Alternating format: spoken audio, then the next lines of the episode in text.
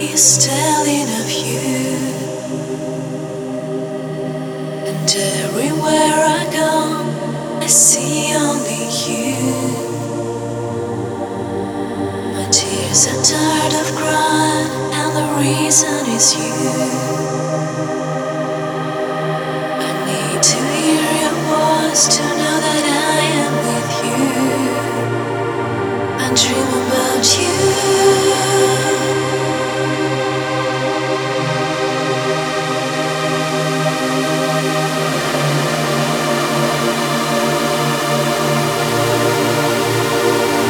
就老去